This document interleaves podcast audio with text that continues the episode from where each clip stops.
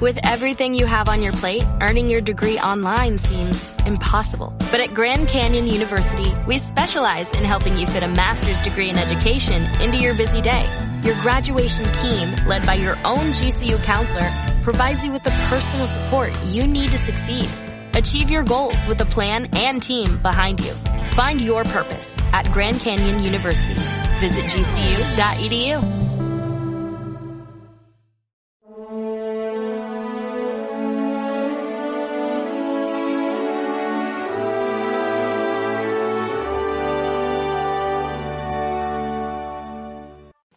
Yo os digo, no hagáis frente al que os agravia.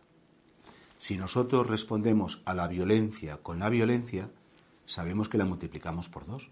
La metodología de Jesucristo no fue responder con violencia a los fariseos, a los sumos sacerdotes, incluso al gobernador romano, no.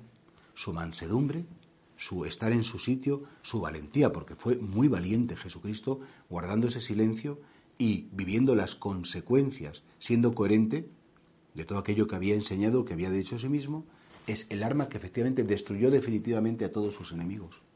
Entonces somos muy dados a, como me has hecho, yo te voy a hacer a ti. Como me has pegado, yo te pego. Como me has insultado, yo te insulto. Como me has hecho daño, yo te hago daño a ti. Jesucristo nos viene a decir que es en esa espiral de a ver quién hace más, a ver quién es más, a ver quién queda por encima, es un proceso destructivo que siempre, por desgracia, ha guiado la humanidad.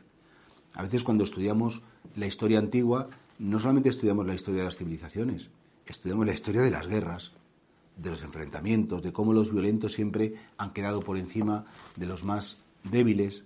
Y es que en la mente de Dios un cristiano no puede imponerse por la violencia, no puede imponerse por la coacción, por el miedo, porque es que al final eh, eh, la violencia nunca convence, convence la verdad y convence el amor. Y por eso, claro, Jesús dice, no hagáis frente al que os agravia, no que seáis cobardes y que huyáis, sino que no hagáis frente al que os agravia con agravios.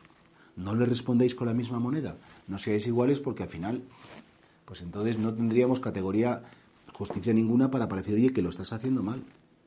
Pregúntate quién te hace daño. Pregúntate quién te ha insultado, quién te ha maltratado y procura, de algún modo, que sea tu silencio, que es el ejemplo más bonito, que sea tu elegancia, Decía San Antonio de Padua, eh, el santo que hoy celebramos, un santo tan queridísimo en toda la Iglesia Católica, ¿no? Decía San Antonio que el mejor predicador es fray ejemplo y que las cosas más importantes no se dicen con las palabras, sino que se dicen con las obras. Y por eso este santo que le tocó evangelizar pues una parte de Europa que estaba como muy descompuesta, la fe católica, había mucha gente se había separado de la Iglesia Católica porque la veía que era una institución atrasada, un poco como en nuestro tiempo. Pues él, con su vida, con su ejemplo, con sus silencios, pero cuando le pedían razones de su web, por supuesto, también con sus sermones, pues convenció.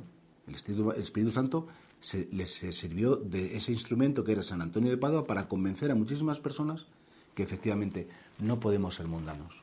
No podemos entrar en esa dinámica de yo más, eh, yo tengo más razón, yo quedo por encima, yo tengo la última palabra, yo al final me salgo con la mía, porque al final efectivamente, si hacemos agravio a los que nos agravian, esto va a ser una guerra sin cuartel que solo puede llevar a la destrucción mutua y a la destrucción a la larga de toda la humanidad.